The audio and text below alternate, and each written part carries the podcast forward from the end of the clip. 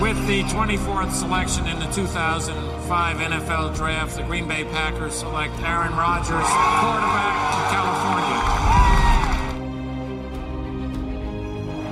The final snap of Super Bowl 45. The Green Bay Packers have won the Super Bowl.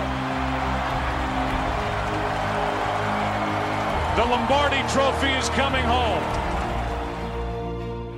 Hallo und herzlich willkommen beim Packers Talk Germany Folge 92. Es geht in den Mock Draft. Und wenn ich mit wir meine, dann meine ich auch die drei, die heute ziehen dürfen. Einmal den Chris, hallo. Hallo zusammen. Der Markus. Moin. Und der Jo. Hallo zusammen. Und mein Name ist Christian. Ich bin heute sowas wie der Commissioner. Wollte ich immer schon mal sein. Ähm, bei unserem Mockdraft nur in der ersten Runde. Kurz zum Überblick. Äh, 32 Picks gibt es, logischerweise. Ich glaube, wenn ich mich nicht vertue, gerade aufgeteilt auf 28 Teams. Diese 28 hat die Maren Gilzer der Packers Germany, nämlich Sebastian, gestern ausgelost. Das heißt, Markus fängt an mit allen Teams auf Platz 1, 4, 7 und so weiter. Der Jo mit 2, 5, 8 und so weiter. Und es hat 3, 6, 9, 12, 15 und so weiter und so fort. Es darf im Mock getradet werden. Ähm, wir machen uns allerdings keine große Platte. Das heißt, es wird ein Angebot angenommen oder nicht. Und dann schauen wir mal am Ende, was dabei rauskommt. Die drei GMs sind soweit. Von daher wollen wir euch nicht lange auf die Folter spannen und fangen an.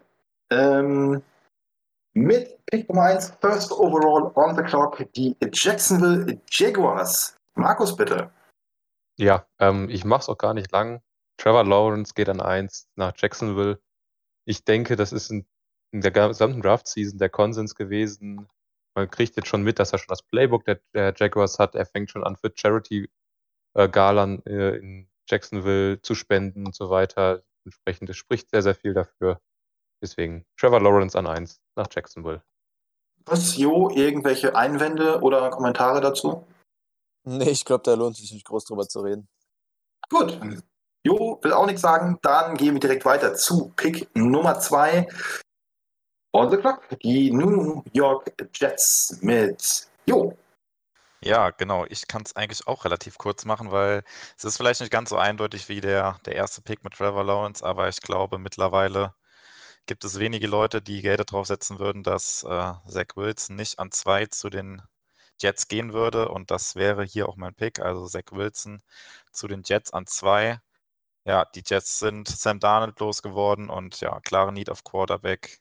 Ähm, ja, und bei vielen auf dem Board die Nummer zwei bei den Quarterbacks, bei den Jets und bei mir jetzt auch. Deswegen Zach Wilson an zwei zu den Jets. Ja, gibt es nicht viel hinzuzufügen, oder zum Quarterback von BYU? Nee, wäre für mich auch hier die klare Wahl der Jets, gehe ich schwer von aus und ähnlich leicht wie Lawrence. Ja, absolut. Gut, dann geht's geschwind. Pick Nummer 3, San Francisco 49ers. Chris, bitte. Jawohl, danke. Ähm, das erste relativ spannende Pick, würde ich jetzt mal sagen, nach Lawrence und Wilson. Ähm, ja, also für die meisten fällt die Wahl hier dann zwischen Fields, Jones und Lance, denke ich mal. Und in den letzten Tagen kamen ja auch ein paar Berichte raus, dass ähm, wohl nur noch Jones und Lance da am Rennen sein sollen. Ähm, wenn ich jetzt tippen müsste, und das muss ich ja, dann würde ich tatsächlich mein Geld auf Trey Lance setzen hier an der Stelle und werde deshalb hier auch mit den 49ers Trey Lance über Fields und auch über Mac Jones nehmen. Ähm, ich glaube, dass die Niners Lance nehmen und dass er in der Offense extrem abgehen würde, auch mit seinem ganzen, mit seinem Ceiling ähm, als Runner und als Passer und ähm, dass das sehr, sehr gut passt. Und ähm, ich würde persönlich auch auf meinem Board ähm, befürworten, wenn die Niners es machen. Deshalb passt das hier für mich ähm, in beiden Hinsichten ganz gut. Also Nummer drei, Trey Lance, North Dakota State. Ähm, für mich etwas überraschend, das darf ich ja so sagen. Aber Markus, wie siehst du das? Ähm, für mich auch ein bisschen überraschend, weil Trey Lance der Quarterback ist, der von den dreien, die Chris genannt hat, denke ich, derjenige ist mit der geringsten Basis, mit der niedrigsten Basis. Er hat vermutlich auch die höchste Upside, also es ist ein High Risk, High Reward Pick. Ich weiß nicht, also Kyle Shanahan kann definitiv mit Quarterbacks arbeiten. ob, aber er hat bisher noch nie mit so einem Typ wie Trey Lance gearbeitet. Die Quarterbacks, mit denen er gearbeitet hat, das waren eher andere Typen, aus denen er deutlich mehr rausgeholt hat. Ich persönlich tendiere eher zu Mac Jones, weil er die äh, am meisten Pro-Ready ist. Aber ich verstehe, warum man Lance nimmt, wenn man noch einen Jimmy G hat und den noch ein Jahr spielen lassen will und Lance das Mahomes Treatment gibt. Jo, noch irgendwas hinzuzufügen? Ähm, ja, ich finde es mittlerweile gar nicht mehr so überraschend. Ich glaube, mittlerweile würde es mich eher überraschen, wenn die 49ers an drei tatsächlich Justin Fields nehmen würden.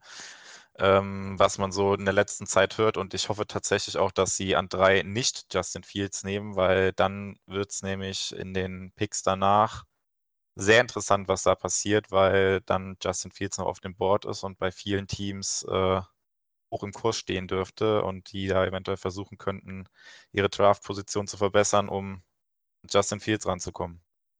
Um nochmal vielleicht ganz kurz ähm, auch Bezug auf Markus Aussage zu nehmen.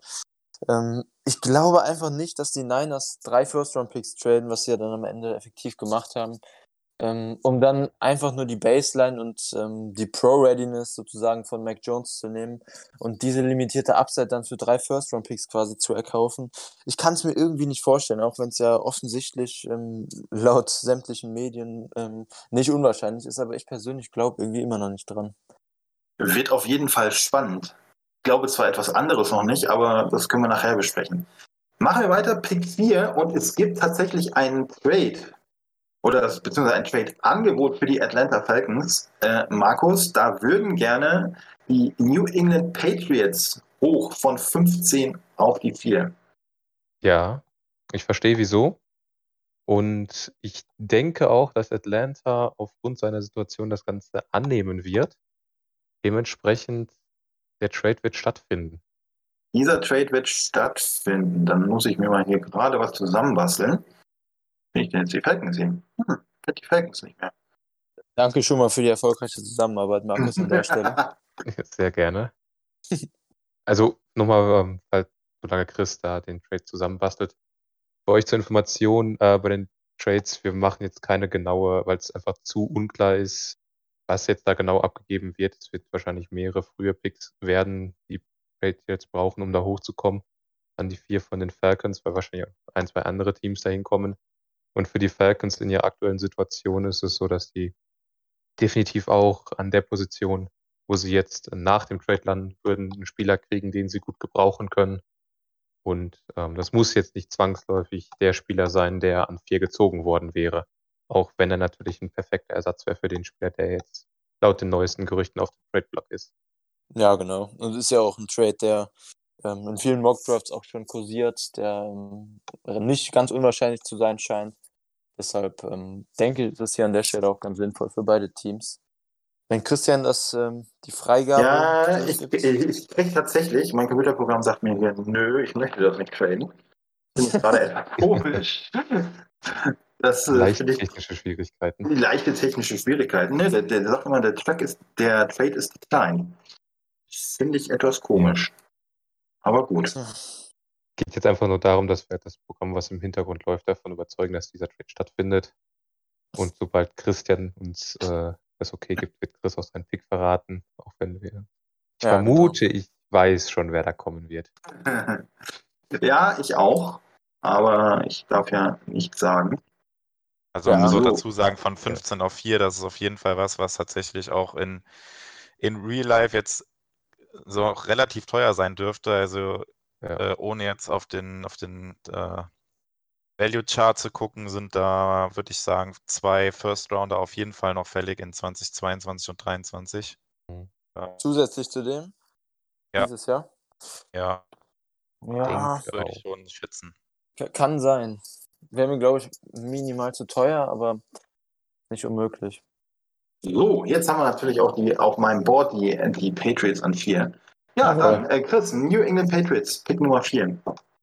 Ja, also im Prinzip kann ich es kurz machen. Ähm, die Patriots hatten eine mega aggressive Free Agency und was mir persönlich jetzt noch fehlt und ähm, was ich für sehr wahrscheinlich auch halte, ist, dass die Patriots im Draft jetzt ähm, früh ähnlich aggressiv ähm, agieren werden. Und da fehlt im Prinzip nur noch das ähm, Quarterback-Upgrade über Cam Newton. Justin Fields ist jetzt gefallen. Ähm, ich hätte den Trade wahrscheinlich aber auch für Möglichkeiten, wenn Lance jetzt noch übrig wäre. Ähm, nur eventuell wäre ich dann nicht an die 4 hochgegangen, aber Justin Fields ist noch da. Deshalb werden die Patriots hier Justin Fields an Pick 4 nehmen, Ohio State Quarterback. An die anderen auch keine große Überraschung, oder? Nee. Wenn Fields auf die 4 fällt, wird mit Sicherheit ein Team geben, was hochtradet. Oder was zumindest hochtraden will. Dementsprechend in dem Szenario absolut realistisch. Gut, wir machen mit Jo weiter. Pick Nummer 5, Cincinnati Bengals. Ja, wenn das Board tatsächlich so fallen sollte und äh, die Bengals jetzt on the clock wären, drei Quarterbacks, naja, vier Quarterbacks vorher gegangen, ähm, ja, haben sie natürlich jetzt die freie Auswahl.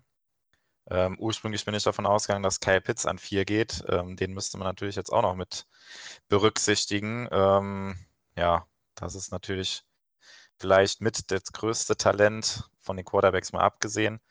Ähm, andererseits, die Bengals haben natürlich ein Need auf Tackle und äh, ja, Penny Sewell ist natürlich noch auf dem Board der beste Tackle. Ähm, außerdem, ja, vielleicht auf dem Board der Bengals der Wide Receiver, der ganz oben steht bei Ihnen auf dem Board, Jamar Chase, Wiedervereinigung mit Joe Burrow. Das ist jetzt wirklich an der Stelle tatsächlich nicht einfach, weil ich tatsächlich an der Position auch alle drei mir gut vorstellen könnte. Aber mit dem Hintergrund, ähm, dass Joe Burrow sich böse verletzt hat, weil er äh, in der vergangenen Son äh, Saison jedes Mal ordentlich auf die Knochen bekommen hat, weil seine O-Line gar nichts gehalten hat, gehe ich hier mit dem O-Line-Pick und äh, neben den vermeintlich besten O-Liner, dem diesjährigen Draft, Penny Sewell. Auch das eine große Überraschung. Für mich zumindest. Wie seht ihr das? Ja, also ich finde ähm, grundsätzlich das Pick 5, was die Bengals haben, ist relativ angenehm, weil sie in meinen Augen nichts falsch machen können. Alle drei, die Jo jetzt gerade genannt hat, ähm, wären in meinen Augen die richtige Wahl und ähm, ich glaube, ich hätte mich ganz knapp anders entschieden, aber ich ähm, kann absolut nichts gegen die Wahl von Sewell jetzt an der Stelle sagen. Hättest du Chase genommen oder Pitts? Ich hätte Pitts genommen. Okay, Markus? Auch um, Sewell oder lieber Pitts? Das ist eine gute Frage. Ähm, ich glaube, also das ganz Wichtige für die Bengals ist, dass sie einen Offensive Tackle auf jeden Fall oder irgendjemanden für die Offensive Line mit reinbekommen. Ich glaube, wenn Pitts noch da ist, sie werden Pitts nehmen und werden dann mit ihrem frühen Zweitrunden-Pick auf die Offensive Line. Gut, aber wir haben Sewell zu den Bengals und jetzt kommt ein weiteres interessantes Team, das die Qual der Wahl hat, nämlich die Miami Dolphins. An der 6 wieder ist Chris an der Reihe. Ja, gut. Ich habe es jetzt gerade ähm, ein bisschen gespoilert schon. Ähm, für mich ist Pitts, was Value insgesamt angeht, noch ein bisschen über Chase. Ähm, einfach weil er noch ein bisschen einzigartiger ist.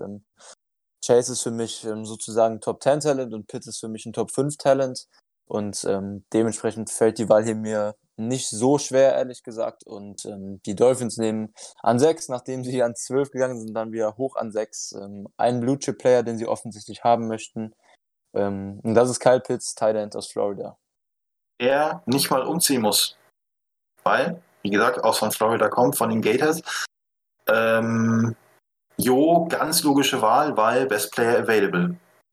Ja, absolut. Das Einzige, was natürlich noch besser sein könnte für die, für die Dolphins, wenn an fünf auch noch ein Quarterback gehen könnte, aber an sechs dann die Auswahl zu haben, wenn vorher vier Quarterbacks gegangen sind, da ja, kann man eigentlich nicht viel falsch machen, wobei sie natürlich auch häufig mit Penny Sewell in Verbindung gebracht werden. Ähm, hätte ihn wahrscheinlich auch gut zu Gesicht gestanden oder hätten, hätte Chris wahrscheinlich auch zu den Dolphins geholt, wenn, wenn ich Pitts an fünf geholt hätte zu den Bengals. Aber ja, Pitts an sechs ist auf jeden Fall fast schon Stil. Wenn Markus nichts mehr dazu zu sagen hat, kommt äh, er jetzt auch an die Reihe. Das erste Mal die NSC North, die Detroit Lions. Ja, und die werden auch einen Wide Receiver nehmen. Wir haben ja jetzt die freie Auswahl aus den drei Großen und ich denke, sie werden sich, wenn die Situation so ist, für Jamar Chase entscheiden, weil er einfach der kompletteste von den drei Wide Receivers ist.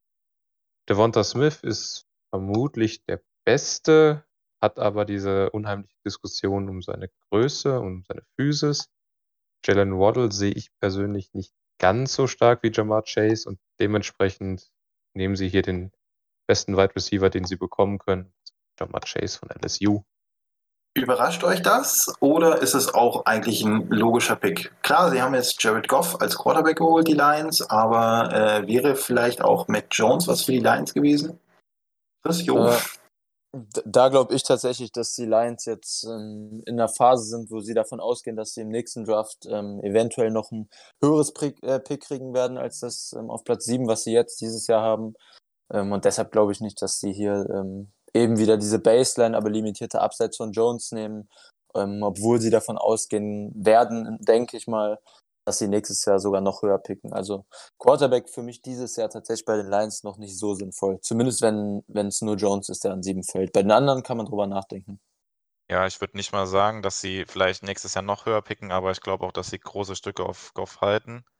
Äh, sonst hätten sie auch nicht äh, hätten sie ihn noch nicht geholt oder auch für so viel Geld beziehungsweise so viel Kapital auch an Picks. Und ähm, ja, allein die Tatsache, dass sie ihre zwei Wide right Receiver, Jones und Golladay, verloren haben, ja, in fast jedem Mockdraft geht an sieben Wide right Receiver zu den Lions. Und wenn sie hier an, am Pick 7 tatsächlich noch die freie Auswahl zwischen den drei vermeintlich besten Wide right Receiver in der Klasse haben, das wäre, glaube ich, auch ein Traum-Szenario für die Lions.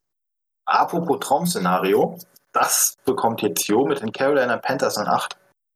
Ja, das ist tatsächlich jetzt ähm, ja nicht so ganz einfach, weil ja, gut, die Panthers haben sich Sam Darnold geholt, haben noch Teddy Bridgewater im Roster.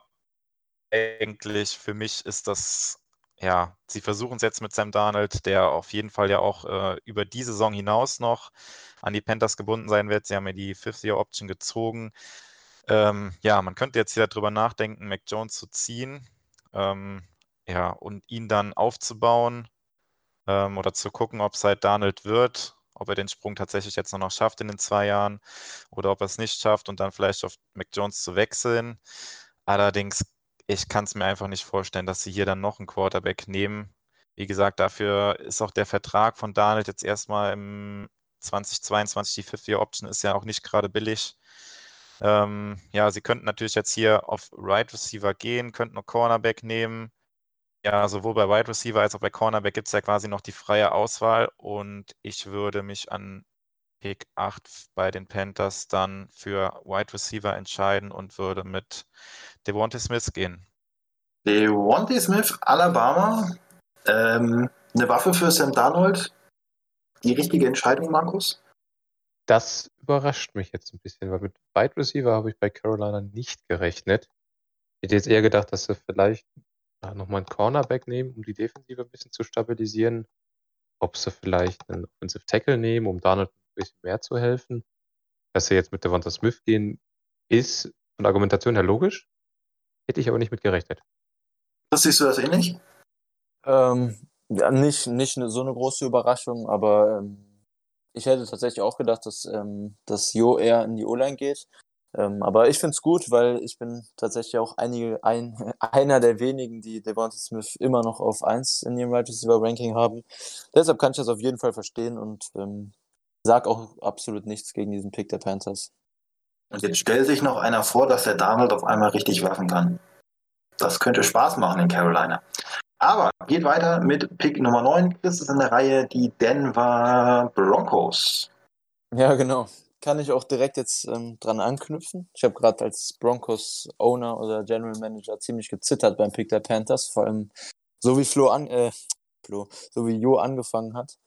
Ähm, denn ich werde hier dann anstelle der Panthers den dritten Quarterback schon ähm, von den Teams, für die ich jetzt verantwortlich war, nehmen. Und das macht in meinen Augen insofern Sinn, dass die Broncos insgesamt schon ein sehr, sehr gutes und reifes Team haben, was mit einem, ähm, was mit einem Quarterback, der einfach ein solides Level bringt, ähm, in meinen Augen sofort für die Playoffs reichen sollte.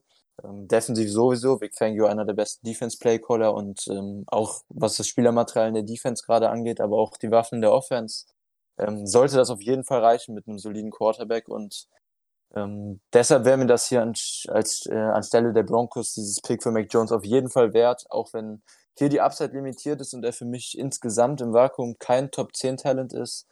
ähm, glaube ich, dass die Broncos das hier an der Stelle machen werden, falls das so kommt.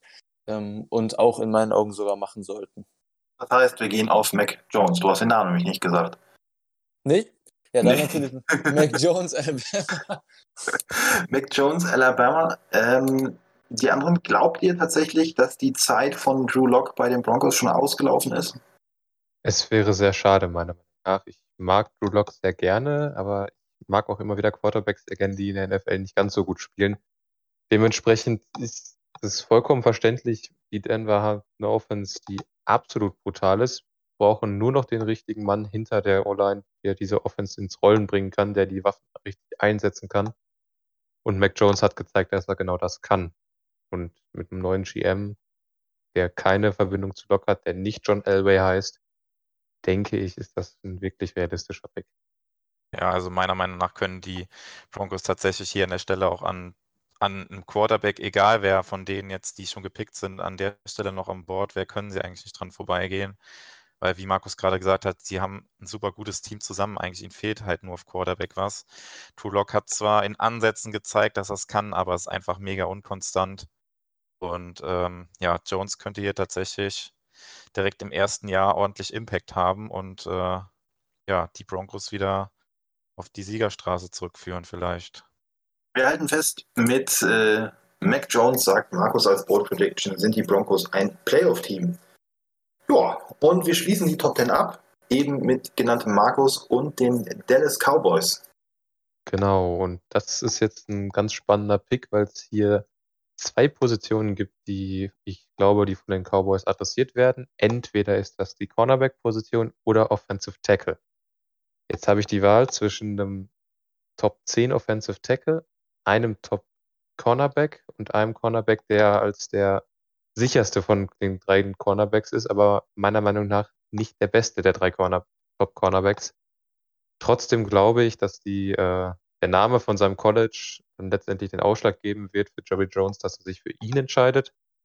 Dementsprechend, ähm, der Pick ist auch so oft in Mocks schon gefallen. Patrick Surtain, der Zweite von Alabama nach Dallas.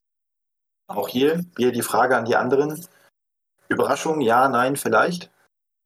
Also 0,0 für mich. Ich glaube, dass, wie Markus schon gesagt hat, das sieht man so oft in Mocks. Das ist dann, glaube ich, der vielen Mocks der erste Cornerback, der vom Board geht. An 10 dann zu den Cowboys, die auf Cornerback extrem Need haben. So, da würde ich auch Geld drauf wetten. Äh, ja, kann ich mich anschließen. Für mich ein, ähm, auch was das Fit ins Defense-Scheme der Cowboys angeht, ein Traumfit. Ähm, Certain dann in die Zone Heavy Defense in Dallas und ähm, ja, ist eins der besten der Picks, ähm, die mir bisher hier am besten gefallen, tatsächlich auch. Dann bin ich gespannt, ob dir der nächste von Jo auch gefällt. Äh, Pick Nummer 11, New York Giants. Ja, die Giants, das ist so ein bisschen das Schicksalsjahr jetzt für Daniel Jones und meiner Meinung nach, äh, oder ich als GM der Giants, will an 11 auf jeden Fall noch etwas tun für meine Offense, um Daniel Jones weiter zu unterstützen und zu gucken, ob er dann dieses Jahr den Sprung zum NFL-Quarterback schafft. Ähm, ja, auf Wide Receiver haben sich die Giants ja mit Kenny Golladay ordentlich verstärkt. Das kommt dann hier für mich eigentlich nicht in Frage. Ähm, ja, letztes Jahr im Draft ging ziemlich früh, ich glaube, es war Pick Nummer, es war irgendwas Einstelliges auch, fünf oder sechs, bin mir nicht mehr ganz sicher. Äh, Andrew Thomas, äh, Tackle. Und ähm, ja, die O-Line ist aber immer noch eine Riesenbaustelle. Und ich würde hier tatsächlich wieder einen Tackle nehmen oder als Tackle gelistet. Vielleicht spielt er in der NFL auch als Guard. Ich gehe an 11 mit den Giants auf äh, Rashawn Slater. Rashawn Slater, Northwestern. Ähm, Markus, auch eigentlich ein ganz logischer Pick, hat äh, Jo genau so erklärt, wie man sehen kann, oder?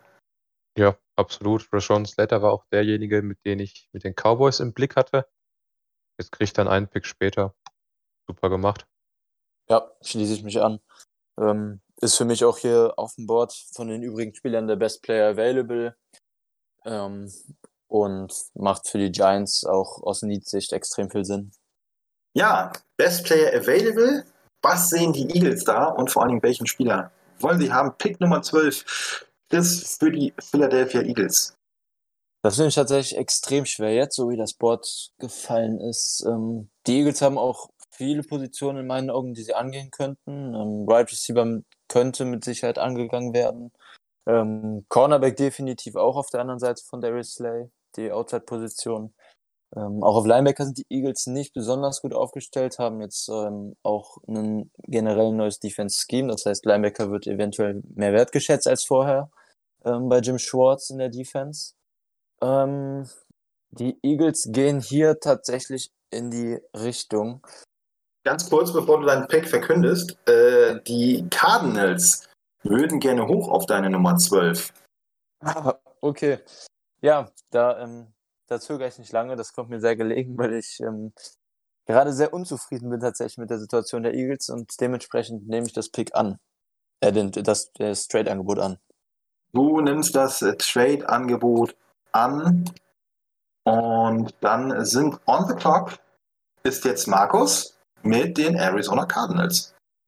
Ja, und ich habe zwei Spieler jetzt hier, die ganz, ganz hoch im Kurs sind. Ich glaube aber, dass die Cardinals ihren äh, Stil weiterfahren wollen und die, die Offensive für Kyler Murray noch offener, noch gefährlicher gestalten wollen und holen sich deswegen an 12 Jalen Waddle von Alabama. Alter Schwede. Äh, jo, kann, ähm, können die Cardinals überhaupt irgendeinen Spieler noch weniger gebrauchen als Waddle oder ist Waddle genau nochmal die Ergänzung, die die Cardinals für ihre Offense brauchen und Kyler Murray? Ja, das ist natürlich die Frage, aber das ist, glaube ich, eine ähnliche Situation wie die, wie die Cowboys letztes Jahr, wobei zu den Cowboys ist ja dann CD Lamb gefallen, hat auch keiner gedacht, dass sie auf Wide Receiver gehen. Gut, die Cardinals sind jetzt hier in unserem Szenario tatsächlich hochgegangen für einen Wide Receiver nochmal, aber ich finde den, find den Pick ziemlich geil, muss ich sagen. Also die Offense der Cardinals könnte da auf jeden Fall ziemlich Spaß machen nächstes Jahr. Ja, also ich ähm, kann es mir tatsächlich zusätzlich auch ähm, absolut vorstellen, was hier dann jetzt gerade passiert ist, dass die Cardinals auf 12 hochgehen. Ähm, einfach auch, weil die Eagles selber eine Gefahr sind, um einen Right Receiver zu nehmen. Und ähm, wenn Smith und Chase schon weg sind, ähm, nur noch Waddle übrig ist von den Top 3 Receivern. Und in meinen Augen auch der, ähm, der Receiver der drei Top Receiver ist, der am besten zu den Cardinals passt insgesamt. Ähm, dann kann ich mir den Move hier absolut vorstellen. Ähm, Waddle wäre nicht nur ein Deep Threat, sondern auch noch eine zuverlässige Anspielstation für Murray zusätzlich. Ähm, die Cardinals haben ja AJ Green auch in der Free Agency geholt, der jetzt nicht mehr besonders viel Separation kreiert, ähm, selber zumindest. Ähm, und dementsprechend fände ich das extrem gut, würde zur Cardinals Offseason passen, die sehr auf äh, sehr Win-Now orientiert war bisher. Ähm, und ich finde es realistisch und ähm, sehr gut, wie gesagt. Gut. Bevor, äh, oder wir werden die Cardinals Offense nächstes Jahr dann so erleben mit Jalen Waddle. Uh, richtig böse. Und fangen dann, gehen dann weiter mit Pick Nummer 13. Markus und die LA Chargers. Ja, und äh, die Chargers haben letztes Jahr ihren Quarterback geholt für die Zukunft. Dieses Jahr brauchen sie noch jemanden auf der anderen Seite von Brian Bulaga, um den Quarterback weiter zu schützen. Und dann nehmen sie den besten Tackle, der aktuell noch da ist, von Virginia Tech, Christian Derisaw. Ist ein Komplettpaket, ist ein Spieler, den sie sofort auf die Offensive Line stellen können, der sofort die Offensive Line besser macht. Dementsprechend nehmen sie ihn an 13. Was, macht, das, macht das Sinn für die Chartlet oder wäre noch eine Waffe für Justin Herbert gut gewesen? Ähm, nee, ich würde tatsächlich in eine andere Richtung gehen. Also Darisaw wäre auch meine erste Wahl gewesen, aber ich glaube, es wäre sehr, sehr knapp gewesen mit ähm, mit dem besten Cornerback, der in meinen Augen noch auf dem Board ist, der ähm, in Brand Staley's Defense bei den Chargers ähm, ähm, auf jeden Fall Chancen hätte, die Rolle von Jalen Ramsey einzunehmen, auch vom Spielertyp insgesamt. Deshalb denke ich, ähm, wäre die Entscheidung mit zwischen JC Horn und Darius Saw sehr schwer gefallen, aber letztendlich hätte ich mich auch für Darius Saw an der Stelle entschieden. Jo, irgendwas hinzuzufügen? Nee, nichts zu ergänzen. Ich hätte mich auch zwischen den beiden entschieden, also JC Horn oder Darius Saw.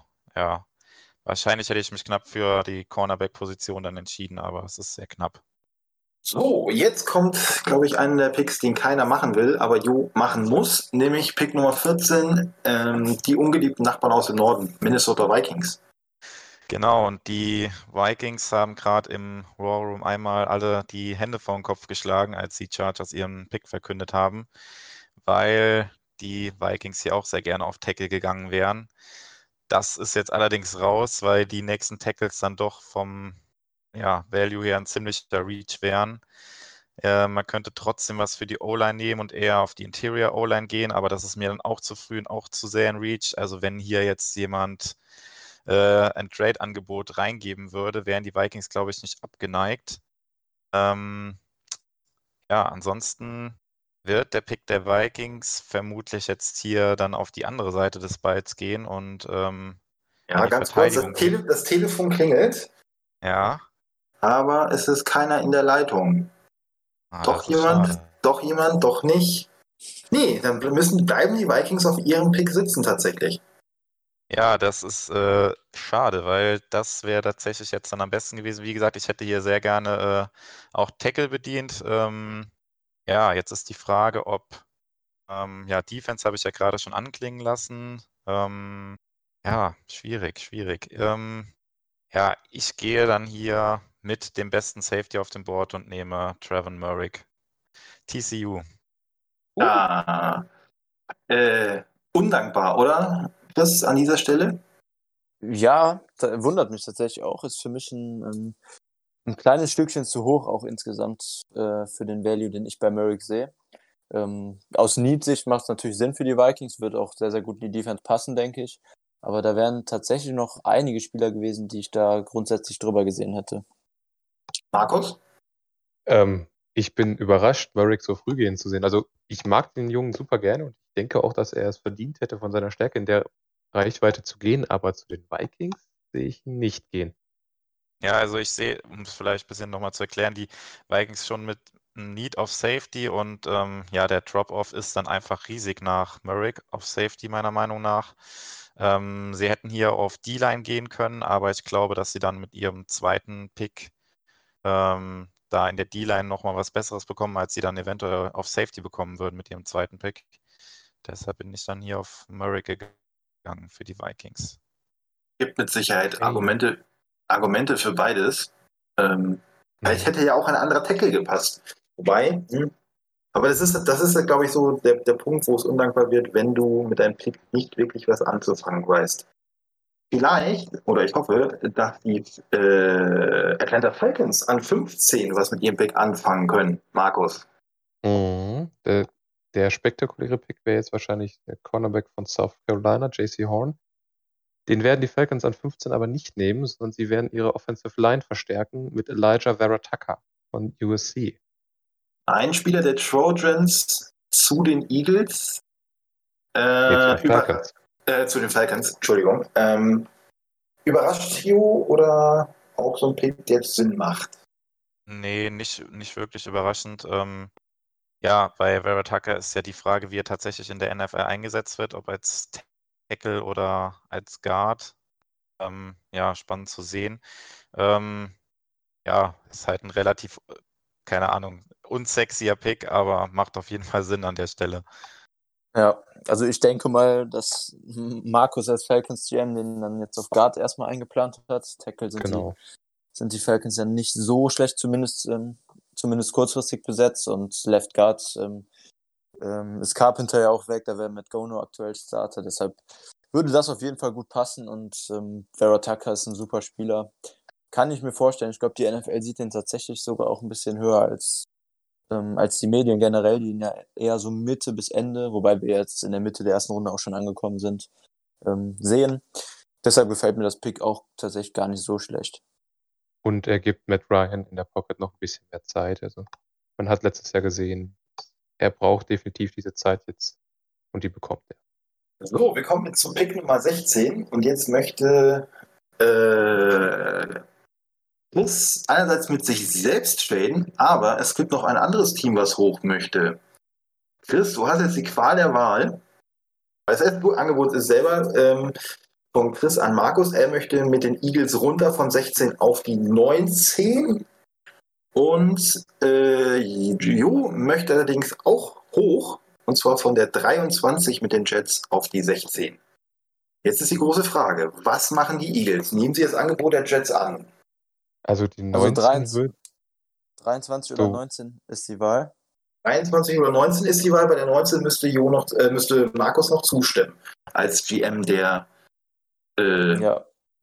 Ja. Von Washington von Football, ich hätte, ich hätte, ich hätte jetzt fast Washington. Red Washington würde auch auf die 16 gehen.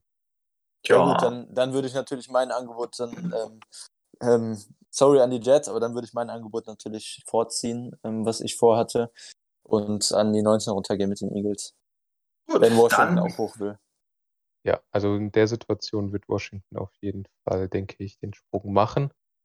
Denn es gibt noch einen Spieler auf dem Board, der sehr, sehr interessant ist für Washington. Und Und dann dürfen sind die- sogar zwei. Der, okay. es sind sogar zwei an Bord und deswegen dürfen die, darf das Washington Football Team, ich muss mich langsam gewöhnen, jetzt an Position 16 picken. Und das ist jetzt die schwierige Frage. Welche Position werden sie bevorzugen? Und ich glaube, ich würde tippen, sie gehen hier mit Micah Parsons, Linebacker von Penn State. Micah Parsons, Penn State, ist, ähm, mich hat jetzt überrascht, dass er noch auf dem Board ist. Wie siehst du das? Ja, ist jetzt ähm, in dem Szenario sehr, sehr weit gefallen und kann ich mir an der Stelle gut vorstellen, dass Washington ihn hier nimmt.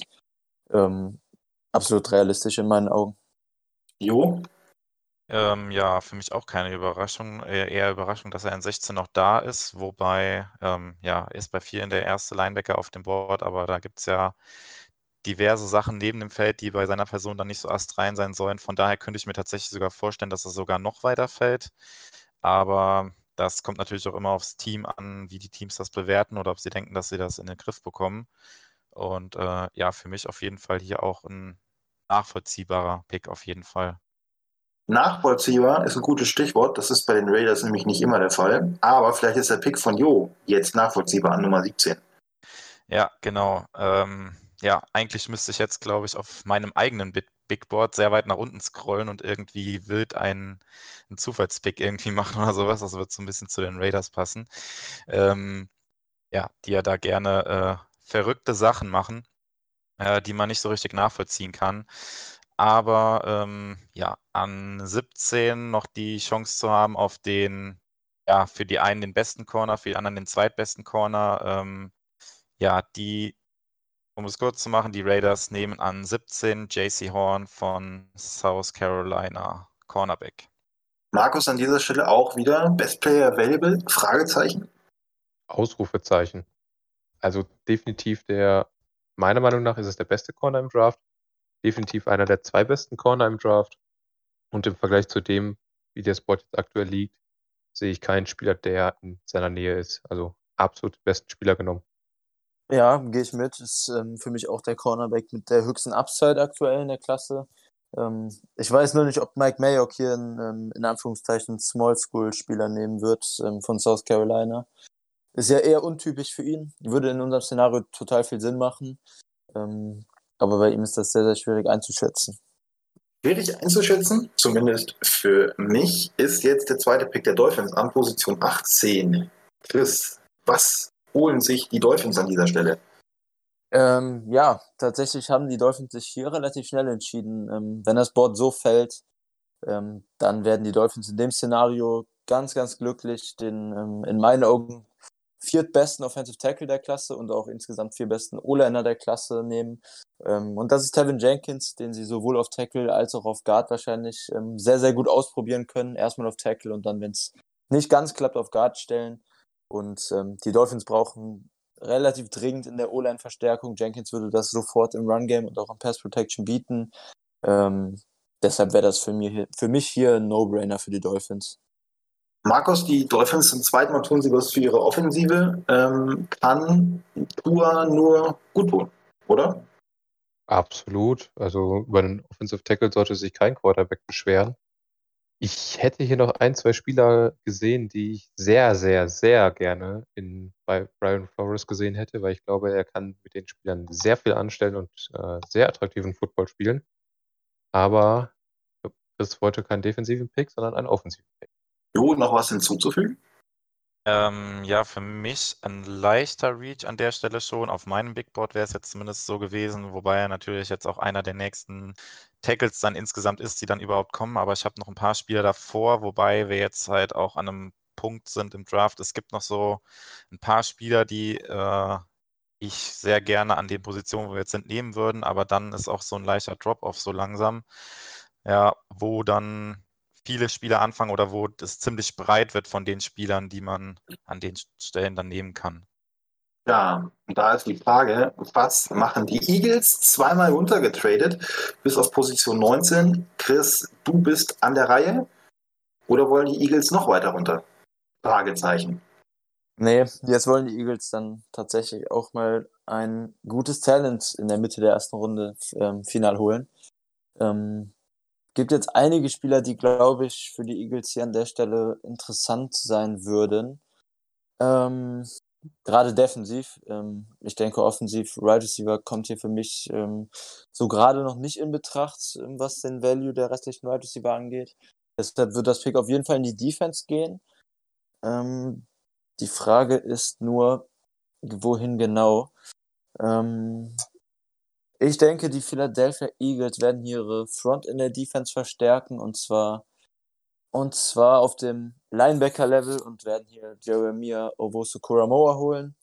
Ähm, eventuell etwas früh für manche, aber das ähm, kann ich mir in, in echt auch absolut vorstellen, dass er hier so um den Bereich der 20er-Picks geht. Und ähm, die Eagles haben sowieso einen Riesen-Need auf Linebacker. Wahrscheinlich, ähm, wenn nicht das, dann ähm, mit das schlechteste Linebacker-Core der NFL aktuell. Und ähm, wie bereits erwähnt, neuer Coordinator, Linebacker könnte mehr Value kriegen und Owosu Koromoa ist ein absolutes Chess-Piece in der neuen Defense, was variabel eingesetzt werden kann. Würde mir hier gut gefallen. Ergänzungen von euch?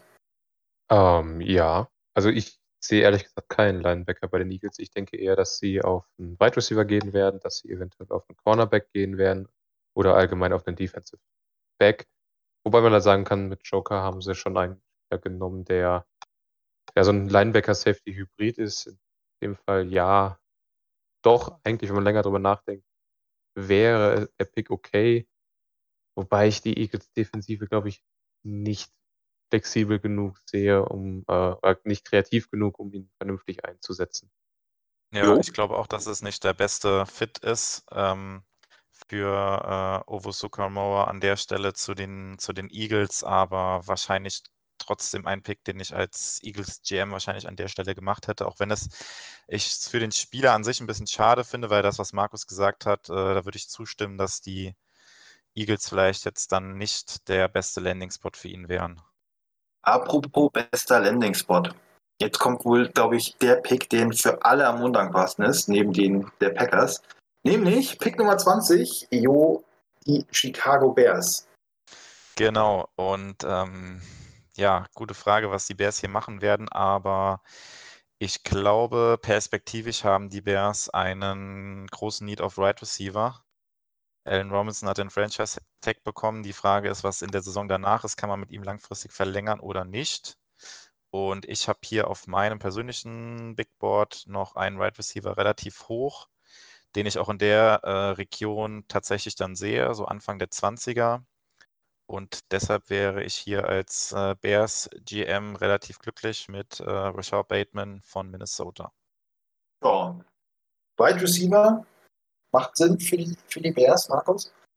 Ja, macht Sinn, aber musste das sein? Von Minnesota nach Chicago? Gott, der arme Junge. Uff, äh, ja, äh, wie Jo gesagt hat, ein super Spieler, macht viel richtig, äh, separiert sich gut von den Cornerbacks also der Junge kann richtig Probleme bereiten für eine Offensive. Ist jetzt nicht der schnellste, ist aber ein All-Around Superspieler. Also, ja, leider ein guter Pick. Ja, würde auch in der Hinsicht Sinn machen, dass Allen Robinson ja nur den Franchise-Tag bekommen hat ähm, und potenziell nach der Saison weg ist. Bateman könnte die, ähm, die variable Rolle sowohl auf X-Receiver als auch teilweise im Slot einnehmen und ähm, sich eventuell auch zu einer Nummer 1 entwickeln. Ich persönlich bin ein bisschen niedriger bei ihm als jetzt hier in dem ähm, mittleren Erstrundenbereich, aber ähm, was man insgesamt so hört, sind er und Elijah Moore ja so die, ähm, die zwei Wide Receiver, die sich im Konsens der NFL-Teams so um den vierten Wide Receiver-Spot streiten. Deshalb ist das hier absolut realistisch. Apropos realistisch, wenn ich äh, realistisch bin, dann weiß ich gerade nicht so wirklich, was die Coles unbedingt jetzt holen müssen. Weil egal, was sie jetzt holen, ähm, es kann nur besser werden. Aber natürlich bekommen sie ein Angebot und äh, das ist tatsächlich der Pick der Packer, der Packers so rum. Äh, Chris muss entscheiden. Wollen die Colts runter von der 21 auf die 29? Ja, ich, bleibt mir eine wirkliche Wahl. Wahrscheinlich nicht, wenn die Packers den Angebot machen. Ich würde das Angebot wohl ablehnen, aber ähm, die, ich spekuliere mal darauf, dass die Colts den Spieler, den ich hier jetzt hätte picken wollen, noch an der 29 kriegen, ähm, weil es wahrscheinlich auch ein ganz kleiner Reach gewesen wäre und werde das Trade-Angebot der Packers annehmen. Das Trade-Angebot wird angenommen. Das heißt, Pick Nummer 29 geht jetzt an die Green Bay Packers. Und äh, das heißt, Jo ist on the clock mit den Packers. Genau, also ähm, tatsächlich halte ich das nicht für unwahrscheinlich, dass die, die Packers an 21 hochgehen könnten. Die Colts haben nicht so viele Picks und äh, ja, das Board ist jetzt hier so gefallen, dass es jetzt für mich persönlich jetzt an der Stelle noch einen Spieler gibt, den ich gerne in der ersten Runde bei den Packers sehen würde. Und da will ich auf keinen Fall das Risiko eingehen, dass er mir jetzt in den nächsten ein bis zwei, drei Picks weggeschnappt wird. Deshalb würde ich hier als Packers GM an der Stelle jetzt tatsächlich hochgehen. Es würde wahrscheinlich den diesjährigen Third-Round-Pick kosten, ähm, aber das wäre es mir wert ähm, für einen Cornerback und zwar Craig Newsom von Northwestern. Und ich jetzt, und ich muss jetzt sagen, ich bin nur mäßig überrascht. Ihr bestimmt auch, oder? Ähm, willst du anfangen, Markus, oder soll ich? ich will nicht. Okay, dann fange ich an, weil ähm, ich bin begeistert. Ich danke Jo hier für, den, für das Pick und ähm, bin sehr, sehr froh, dass ich ähm, das Trade-Angebot auch angenommen habe. Ich liebe Newsom, ist mein Nummer 3 Cornerback, auch über Fahle in der Klasse. Und wenn die Packers das machen sollten, dann wäre ich mit Tag 1 mit dem First Round Pick der Packers dieses Jahr ähm, ungewohnt extrem zufrieden. Das wäre für mich ähm, mit das Beste, was passieren könnte. Und ähm, ja, Credit an Jo kann ich mir definitiv auch ähm, zusätzlich zu meinem Wunschdenken in Real Life vorstellen. Und du hättest dir nicht noch, tatsächlich nicht noch mehr Elijah Moore hier gewünscht an der Stelle für die Packers? Den hast Nee. du auch ziemlich, ziemlich Ja, ich- hoch auf deinem Board, oder? Ja, ich, also Moore ist mein Right Receiver 4. Liebe ich ähnlich wie Newsom, aber ähm, erstens sehe ich auf Cornerback deutlich mehr Need und zweitens sehe ich ähm, insgesamt auf dem Big Board Newsom auch noch ein Stück über Moore. Ähm, ich hätte mit beidem leben können, aber für Moore würde ich ungern so weit hochtraden tatsächlich. Für Newsom wäre mir das aber recht. Deshalb ähm, perfektes Pick von dir. Top. Ja. Das, das Schlimme ist, ich kann nicht mal was gegen den Spieler sagen, weil Jo, alles, was Jo gesagt hat, ist stimmt. Er passt, wenn das wirklich so eine Vic Fangio-Offense ist, passt er perfekt zu dem, was Alexander spielt, weil er ist mehr ein Zone-Corner, er ist größer, er ist ein guter Spieler. Er hat nicht ganz so die Verletzungssorgen wie ein Farley. Aber mein Gott, hoch zu traden wäre so ziemlich, da ist so ziemlich mein Albtraum, den, den die Packers machen können in diesem Draft, weil ich bin ein Verfechter von, je mehr Picks man hat, umso größer sind die Chancen, dass man gute Spieler bekommt. Und ich sehe die Packers ehrlich gesagt nicht einen Spieler vom Super Bowl entfernt, sondern wir brauchen zwei, drei Spieler, die wir reinsetzen können und die sofort Impact bringen. Und da, meiner Meinung nach ist da ein Hochtrade kontraproduktiv. Deswegen sollte man eher zurück in die zweite, dritte Runde gehen und da so viele Picks wie möglich bekommen. Deswegen, ich weiß nicht, wie sehr ich weinen würde, wenn die Packers so weit hochtraden und dafür einen Drittrunden-Pick oder eventuell die komplette vierte Runde für aufgeben. Aber den Spieler kann ich nichts gegen sagen. Ist der Pick, der perfekt passt zu den Packers. Wir können, das, wir können das ja im Nachgang nochmal diskutieren, genau diesen Pick. Und wollen aber erstmal weitermachen. Pick Nummer 22. Markus ist on the clock mit den Tennessee Titans. Ja, und äh, Jo hat es schon geahnt, auch die Tennessee Titans haben ein Auge auf genau diese Position geworfen. Und da Offensive Tackle an der Position keiner mehr da ist mit einem entsprechenden Value, Wide Receiver ist genau der Wide Receiver gegangen, den die Titans hätten haben wollen. Alle anderen Wide Receiver spielen halt im Grunde das, was sie schon haben, nämlich Slot. Und der nächste Outside Receiver, den müsste ich jetzt gerade echt mal suchen, weil der dann kommen würde. Es wäre, ja, könnte man machen, wäre aber schwer zu äh, verargumentieren, wenn Caleb Farley noch auf dem Board ist. Dementsprechend gehen sie hier mit dem Corner von Virginia Tech und den Verletzungssorgen. Caleb Farley. Wobei die Verletzungssorgen ja nicht so groß sein sollen, wie man liest. Aber ja, Jo, da gibt da gibt's inzwischen schon wieder neue Infos. na, da bin ich noch nicht up to date. Jo, äh, macht aber Sinn, der Pick, oder? Für die Titans? Genau, macht, macht Sinn der Pick und das hatten die Packers an der Stelle auch im Sinn, weil an 23 kommt auch nochmal ein Team, was äh, auf Cornerback schielen könnte und ähm, ja, deshalb mussten die Packers auch an 21 dann hochgehen, um ihren Wunschcorner dann da noch zu bekommen an der Stelle. Äh, Farley an 22 zu den Titans macht auf jeden Fall Sinn. Ähm, ja, da ist es tatsächlich die Frage, wie das äh, mit seiner Rückenverletzung aussieht. Ähm, ja, die Berater haben ja da versucht, äh, positive Presse zu machen und von wegen, dass alles gut verlaufen ist und sowas, aber auch von vielen Teamärzten, ehemaligen Spielern etc. hört man halt auch, dass Rücken tatsächlich keine einmalige Sache ist oder häufig keine einmalige Sache ist, die dann mit einer OP erledigt ist, sondern das schon was langfristigeres sein kann, was immer wieder auftaucht. Und ähm, ja, wenn die Titans hier nach letztem Jahr äh, den nächsten First-Round-Pick wieder in den Sand setzen sollten. Äh, letztes Jahr ja mit äh, Isaiah Wilson, der ja neben dem Feld so seine Probleme hatte. Jetzt vielleicht mit Caleb Farley, der Verletzungsprobleme haben könnte. Das wäre natürlich aus Titans Sicht extrem bitter, aber an sich macht der Pick an der Stelle auf jeden Fall Sinn. Hast du noch was hinzuzufügen oder hat Jo alles gesagt? Nee, passt für mich ja auch an der Stelle, ist weit genug gefallen mit den Verletzungssorgen und ähm, macht für beide Parteien viel Sinn. Gut, dann kommen wir zu einem Team, was zum zweiten Mal ran ist oder dran ist in diesem Draft, nämlich die New York Jets. Jo, Pick Nummer 23 für dich. Genau, ich habe es eben schon kurz angedeutet, die ähm, Jets könnten hier auch durchaus einen Blick auf die Cornerback-Position geworfen haben. Der nächste Cornerback auf meinem Board wäre jetzt äh, Asante Samuel. Ähm, den finde ich allerdings an 23 ein bisschen hoch, deswegen gehen die Jets hier von der Cornerback-Position nochmal weg und würden was für ihre D-Line tun und ähm, werden da einen Spieler von Georgia nehmen und zwar Assis Ojolari. Assis Ojolari an 23 zu den New York Jets. Mich überrascht das. Markus, dich auch? Nee, gar nicht so sehr.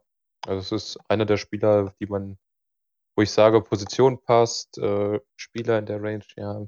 Es ist ja diese blöde 20er-Range, wo man sagt, es ist eigentlich zu hoch für einen Spieler, der so das Talent hat. Aber ja, passt. Ja, also bei uns im, im Mock ist jetzt, glaube ich, die ähm, Edge Rusher-Klasse generell sehr, sehr, sehr, sehr weit gefallen, was ich für sehr unwahrscheinlich halte, auch wenn die Spieler an sich in die Range passen, wo wir jetzt beginnen mit Ojulari, so ab, ab 18 würde ich sagen. Ähm, aber dafür ist die Position, glaube ich, zu wertvoll, dass die NFL tatsächlich erst jetzt bei 23 den ersten Edge Rusher nimmt. Ähm, aber Spiel, also Pick an sich, Ojulari zu den Jets gefällt mir tatsächlich ganz ordentlich. Ich weiß nicht, ob, ähm, ob er jetzt perfekt mit seinen, mit seinen leichten Run-Defense-Defiziten und ähm, sein, er ist ja relativ leicht in diese 4-3-Defense von Robert Saleh reinpasst. Aber an sich kann ich damit leben, wenn Ojulari als erster Edge Rusher vom Bord geht und ähm, ja, die Jets haben ein dickes Need of Edge, auch nach dem Signing von Carlos. Und von daher ähm, kann ich mit dem Pick auf jeden Fall hier an der Stelle gut leben. Dann bin ich gespannt, ob du auch mit einer Draft-Position leben kannst. Position 24, Pittsburgh Steelers. Ja, also die Steelers haben, haben ein paar Needs, die hier, glaube ich, viel Sinn machen würden in dem Szenario. Ähm, selbst Running Back bei den Steelers halte ich nicht für unwahrscheinlich, werde ich aber nicht nehmen. Ich glaube nicht, dass ich glaube grundsätzlich nicht, dass dieses Jahr ein Running Back in Runde 1 geht. Deshalb, ähm, da werden wir alle hier zu hoch.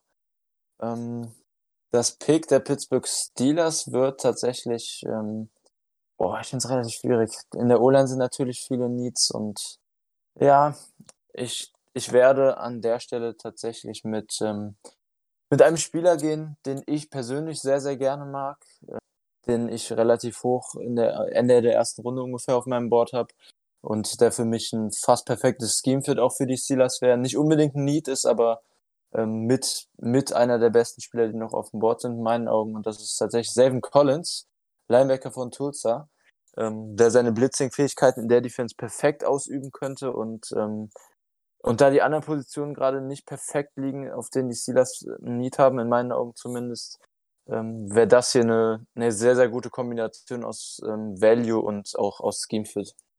Jo, stimmst du dazu oder siehst du das ein bisschen anders als Chris?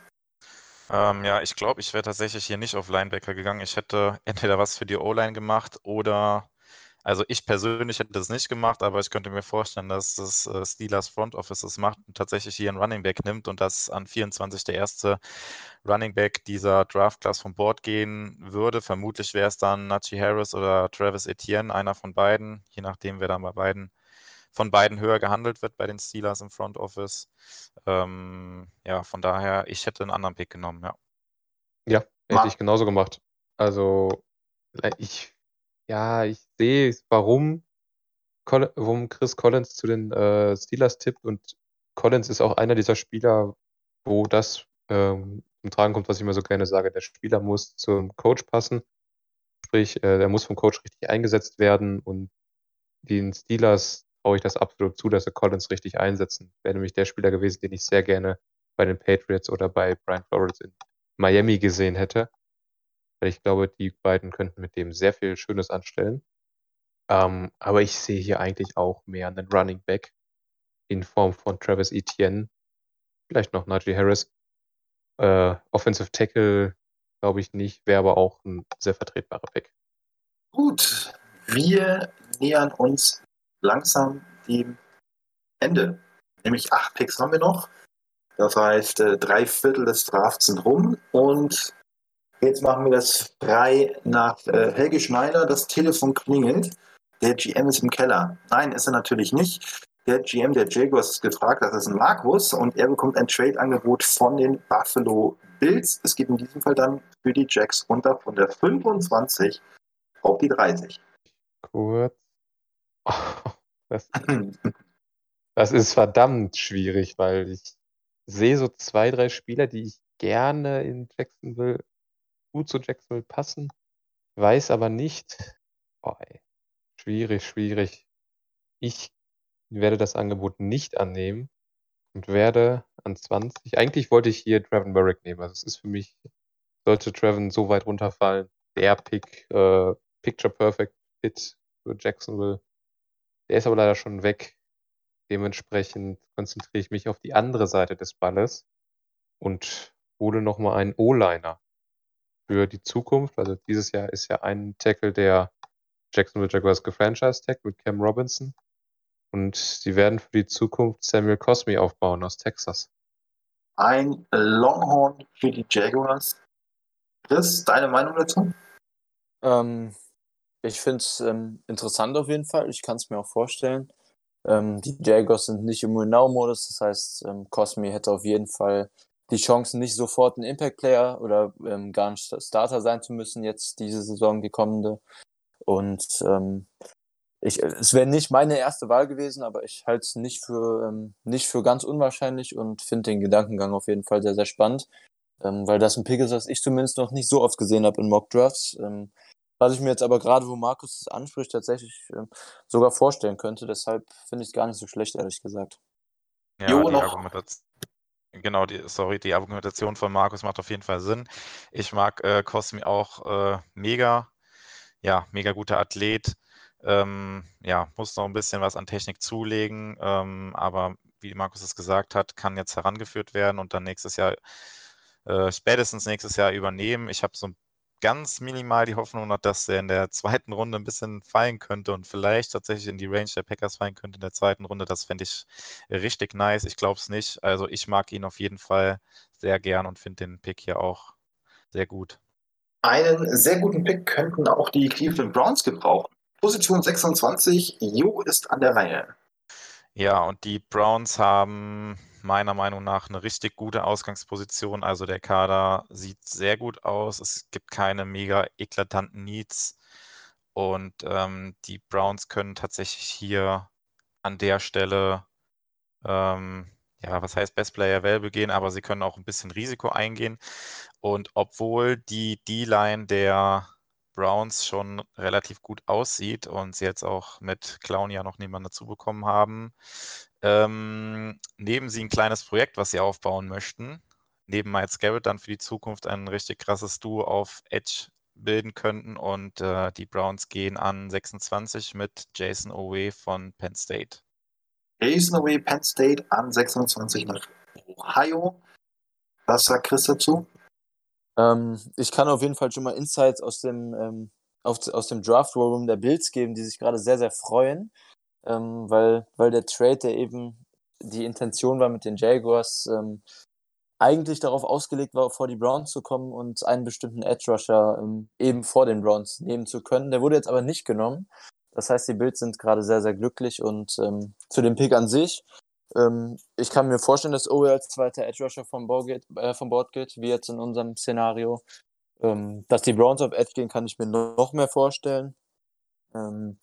Ja, ich kann mir allerdings, also ich finde es sehr, sehr schwierig vorstellbar, dass Owe vor dem Spieler geht, den, ähm, den ich ins Auge gefasst habe. Aber ich glaube, in seiner Athletik und ähm, gerade mit der Argumentationslinie, die Jo hier gerade vorgebracht hat, dass, ähm, dass er gerade hinter Clowney und Garrett jetzt noch lernen kann und da nicht mal klarer Starter wäre, bietet sich auch Owe als, als krasser Athlet durch seine Upside, äh, andersrum, mit seiner Upside durch seine Athletik ähm, sehr gut an.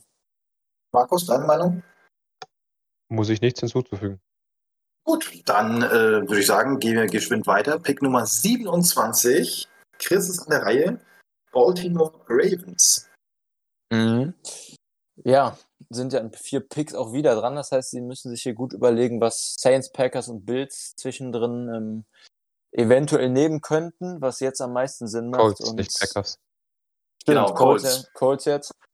Colts, also Saints, Colts und Bills. Und ähm, gerade mit Blick auf die Saints, die eventuell auch auf Right Receiver was machen könnten, ähm, steht zumindest ähm, zu, zur Debatte bei den Saints, ähm, werde ich jetzt hier ähm, als GM der Ravens auch einen Right Receiver nehmen. Tatsächlich nicht, ähm, nicht weil ich ihn besonders hoch auf dem Board habe. Ich hätte dann noch ähm, ein paar andere Wide Receiver vor, aber ich denke, dass die Ravens ganz klar mittlerweile mal einen X-Receiver brauchen. Ähm, abgesehen davon sind die Ravens ohnehin auf Wide Receiver ähm, eher darauf angewiesen, dass Wide Receiver gut blocken können aufgrund ihres Offense-Schemes und deshalb werde ich hier den, ähm, den nächstbesten in meinen Augen verbleibenden ähm, Outside Receiver nehmen und das ist Terrace Marshall, LSU Wide Receiver. Ähm, ist auch ein Pick, was, was ich schon, was man schon sehr, sehr oft in letzter Zeit in Mock Drafts gesehen hat zu den Ravens. Ähm, würde natürlich ein, ein ganz klares Need auch bedienen an der Stelle. Ähm, Wäre mir ein bisschen zu früh, aber ich glaube, das ist ähm, für den Draft in zwei Tagen ein sehr, sehr denkbares Szenario. Jo, wie sehr ärgern sich die Saints gerade, dass Marshall vom Bord ist? Ähm, ja, vielleicht gar nicht so. Es gibt noch einen anderen Right Receiver, den die Saints da im Blick haben könnten. Ich finde den, den Pick auch sehr logisch an 27 äh, für die Ravens mit, äh, mit Marshall und äh, ja, habe da eigentlich nicht viel hinzuzufügen zu dem, was Chris gesagt hat. Ich sehe es ja immer noch nicht, dass die äh, Ravens einen wirklichen Outside Receiver draften. Ich glaube ja eher, dass die versuchen, da weiter den komischen, sehr erfolgreich, muss man dazu sagen, Football-Stil aufzustellen. Und ich glaube nicht, dass Marshall dazu passt. Aber ich glaube, dass die einen anderen Wide Receiver nehmen werden. Oder eventuell einen Edge-Player. Ja, vielleicht geht dieser Wide Receiver, den Markus im Hinterkopf hat, jetzt zu den Saints, denn die sind dran an Position 28. Jo, bitte. Ja. Wide Receiver zu den Saints wäre jetzt natürlich irgendwie äh, der einfache Pick, aber ich glaube nicht, dass die Saints auf Wide Receiver gehen. Denn sie haben so ein paar Spieler verloren und sehe da in der Defensive Line ein Loch äh, klaffen. Und ich denke, das werden sie stopfen mit Christian Barmore, Interior Defensive Lineman von Alabama. Nächste Defensive Line Projekt nach Marcus Davenport. Macht das Sinn, Chris? Barmore nach New Orleans? Ähm, ja, ich glaube, so wie das Board jetzt bei uns gefallen ist, macht das Sinn. Ähm, auf Edge wäre jetzt aktuell, glaube ich, noch sehr, sehr viel Qualität da, die man nehmen könnte, aber genau da haben die Saints jetzt nicht wirklich Bedarf. Ähm, ist natürlich auch noch ein bisschen offen, wie die Saints jetzt nächste Saison herangehen werden, ob sie sich noch richtig im Genau-Fenster sehen oder, oder ob das jetzt ein kleinerer Umbruch zumindest werden soll. Ähm, deshalb, der Pick ist für mich hier an der Stelle sehr, sehr gut und ähm, kann ich mir auch vorstellen, dass die Ravens, äh, die Saints da in eine ähnliche Richtung gehen. Jo, stimmst du zu, soweit? Ja, also ich sehe die Saints auch in einem kleineren Umbruch auf jeden Fall dieses Jahr und ähm, ja, könnten hier auf jeden Fall auch auf Wide Receiver gehen.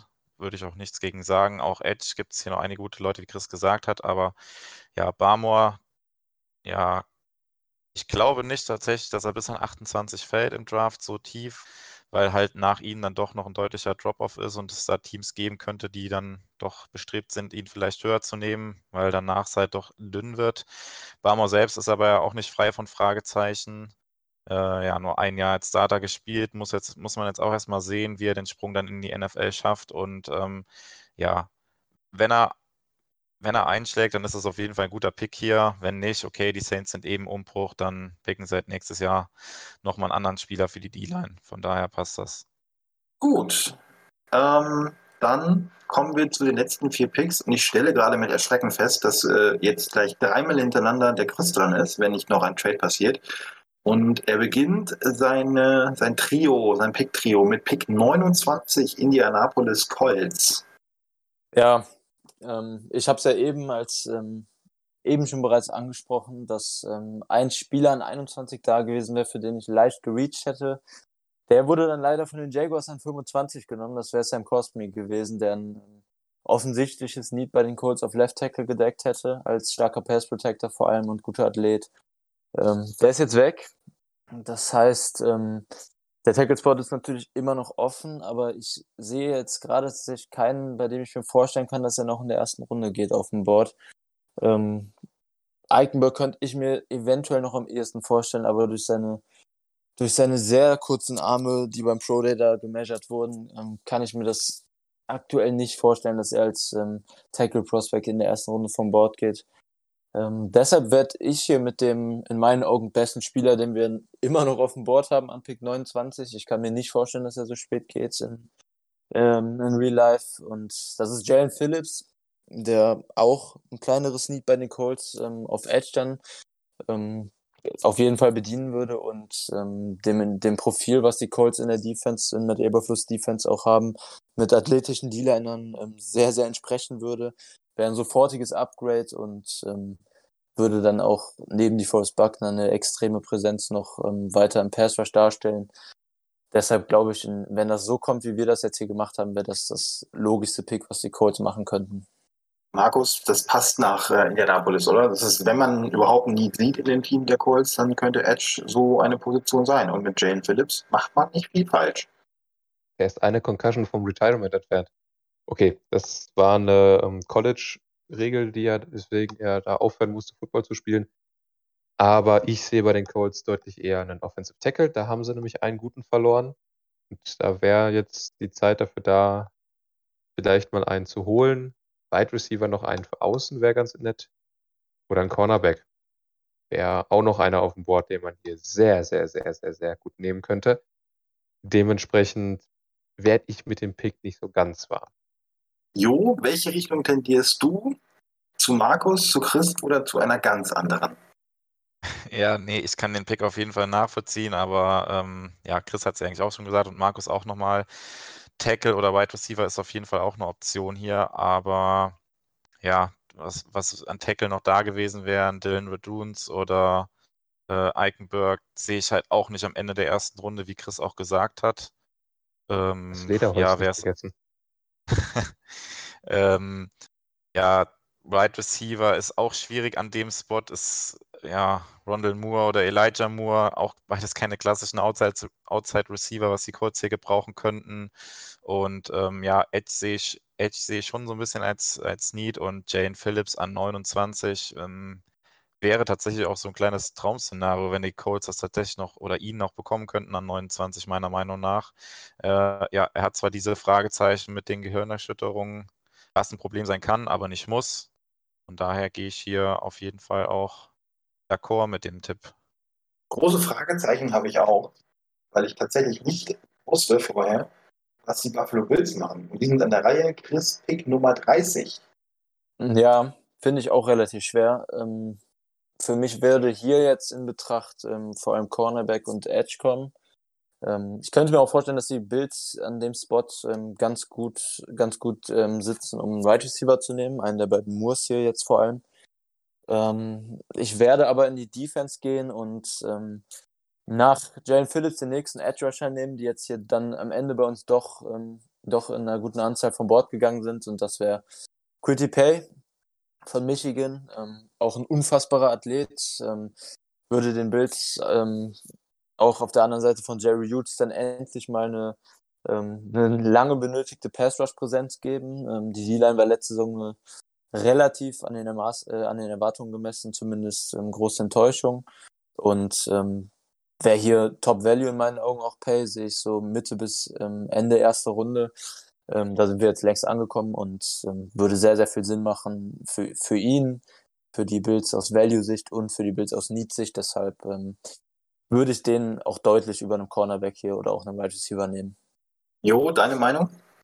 Ja, ich habe da eigentlich nicht viel hinzuzufügen. Ich hätte an Bills Stelle oder an Chris Stelle an, für die Bills hier auch Quitty Pay gepickt. Ähm, Asante Samuel hätte ich noch im Hinterkopf gehabt, falls Quitty Pay dann weg gewesen wäre. Aber so habe ich da eigentlich nicht viel hinzuzufügen und ja, auf jeden Fall auch ein guter Pick an 30. Ja, ähm, bin nicht der größte Quitty Pay-Fan, ist aber im Konsens ist er irgendwo in dem Bereich angesiedelt. Ich verstehe, also Edge, ja, auf jeden Fall. Edge oder Cornerback sehe ich bei den Bills eigentlich auch das, das, das Dringendste an. Deswegen verstehe ich, warum sie einen Pick gemacht haben und er ist auch, denke ich, der bessere schematische Fit als der andere Edge-Spieler, der jetzt noch ungefähr in der Reichweite liegt. Apropos Reichweite. Hm, für die Offensive haben sie schon was geholt, die, die Ravens, nämlich Terrace Marshall Jr. Jetzt sind sie in 31 nochmal dran, können da nochmal nachlegen. Offensiv oder holen sie doch jemand Defensives? Das bitte. Ja, ein Offensive Tackle, also generell, ein O-Liner macht hier in meinen Augen sehr, sehr viel Sinn. Offensive Tackle haben die Ravens ja gerade Orlando Brown weggetradet zu den Chiefs. Ähm, da gab es allerdings direkt danach Gerüchte, dass ähm, Villanueva, der vorher bei den Steelers Left Tackle war, nach dem Draft wohl sein wird. Ähm, und dementsprechend bin ich hier auch ähm, zusammenhängend damit, dass, dass, wie gesagt, auf das Offensive Tackle bei mir gerade kein Spieler mehr ist, den, den ich Ende der ersten Runde realistisch sehe. Ähm, bin ich hier tatsächlich dann mit einem Interior O-Line-Spot, unserem ersten nach Elijah Vera Tucker, gegangen. Ähm, und das ist für mich ein Center, denn die Ravens haben auch in der Interior O-Line ein relativ, ähm, ein bis zwei relativ große Needs sogar zu füllen diese Offseason. Ähm, und für mich ist tatsächlich Landon Dickerson, der Center von Alabama, ähm, ohne seine Verletzung ein relativ klares First-Round-Pick. Würde unfassbar gut in diese Ravens Offense passen. Run-heavy, was ihm absolut entgegenkommen würde, ist ein absoluter Mauler. Super Power-Blocker, aber auch mobil und in Pass-Protection ähm, ja, gut bis teilweise sehr gut, ähm, würde ich ihn jetzt mal, wenn man das so oberflächlich sagt, betiteln. Ähm, deshalb glaube ich, Dickerson wäre hier gerade zu den Ravens ein unfassbar gutes Fit und ähm, würde hier dann auch, weil kein Tackle mehr auf, auf dem Board ist, der mir hier gefällt, ähm, sehr, sehr gut passen an der Stelle, glaube ich. Ja, äh, die Ravens-Fans protestieren in Form von Markus. Der hat nämlich immer irgendwelche Namen skandiert.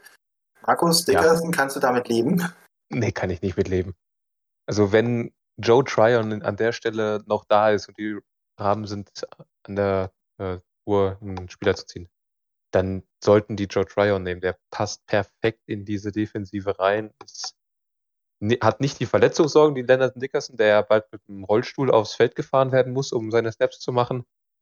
Ist aber, wenn man jetzt mal die Verletzung außen vor lässt, was Chris macht, nicht so gut als Spieler individuell wie äh, dann Dickerson. Aber ich sehe an der Stelle definitiv Edge oder D-Line und in der Form halt Joe Tryon. Jo, was sagst du dazu? Ja, ich äh, ein bisschen hin und her gerissen kann beide Argumentationen auf jeden Fall verstehen. Ich finde Dickerson jetzt an der Stelle keinen schlechten Pick. Es sieht natürlich auch jetzt für die Offense der Ravens, die ja sowieso schon nicht sehr schlecht war, finde ich jetzt nochmal ziemlich nice aus mit Terrence Marshall, was auf Wide Receiver getan, was für die O-Line getan. Das könnte der Offense auf jeden Fall gut tun, aber ähm, ja, Tackle ist natürlich auch eine Option. Chris hat es zwar angedeutet, dass da eventuell noch Verstärkung kommt, aber ich könnte mir auch vorstellen, dass hier irgendwie dann ja Liam Eichenberg oder Dylan Raduns tatsächlich auch nehmen könnten. Äh, könnte ich mir genauso gut vorstellen. Raduns für First Round Pick. Das gefällt mir. Vielleicht machen es die Tampa Bay Buccaneers ja mit dem letzten Pick in diesem Mock. Klar, Markus. Ja, ähm, gibt mich drei Spieler, die hier immer wieder in Betracht kommen. Einer ist schon weg und einer dachte ich, der wäre eigentlich auch schon längst weg, aber der ist noch da. Und jetzt ist für mich äh, schwierig, ob ich irgendjemanden für, nehme für die Interior Defensive Line und äh, damit perspektivisch Nadamu Konsu ersetze oder ob ich perspektivisch Jason Pierre-Paul ersetze. Und ähm, da ich Joe Tryon etwas höher sehe als Onwuzuriki und ich glaube auch der Konsens, der, den man so hört von den ganzen Draft-Experten, ist, dass Joe Tryon der bessere Spieler ist als Levi Onwuzuriki, werden die Buccaneers in dem Szenario, wenn das Spot so fällt, mit Joe Tryon gehen, um ihn aufzubauen als dritten Edge Rusher und dann im nächsten Jahr zusammen mit Shaquille Barrett auf die Jagd zu schicken. Der letzte Pick der ersten Runde ist Joe Tryon, Edge von Washington. Jo, was sagst du dazu? Diesem letzten Pick. Ähm, ja, klar, Markus hat es schon angedeutet, perspektivisch, da Spieler, die dann eventuell bei die Bugs verlassen könnten, zu ersetzen. Ja, Edge ist auf jeden Fall eine Position, die die Bugs adressieren könnten. Ähm, ja, der ein oder andere Mockdraft habe ich auch schon gesehen, dass hier dann tatsächlich noch ein Quarterback vom Board geht und sie vielleicht dann versuchen, hinter Tom Brady da jemanden aufzubauen. Ähm, Glaube ich aber ehrlicherweise weniger.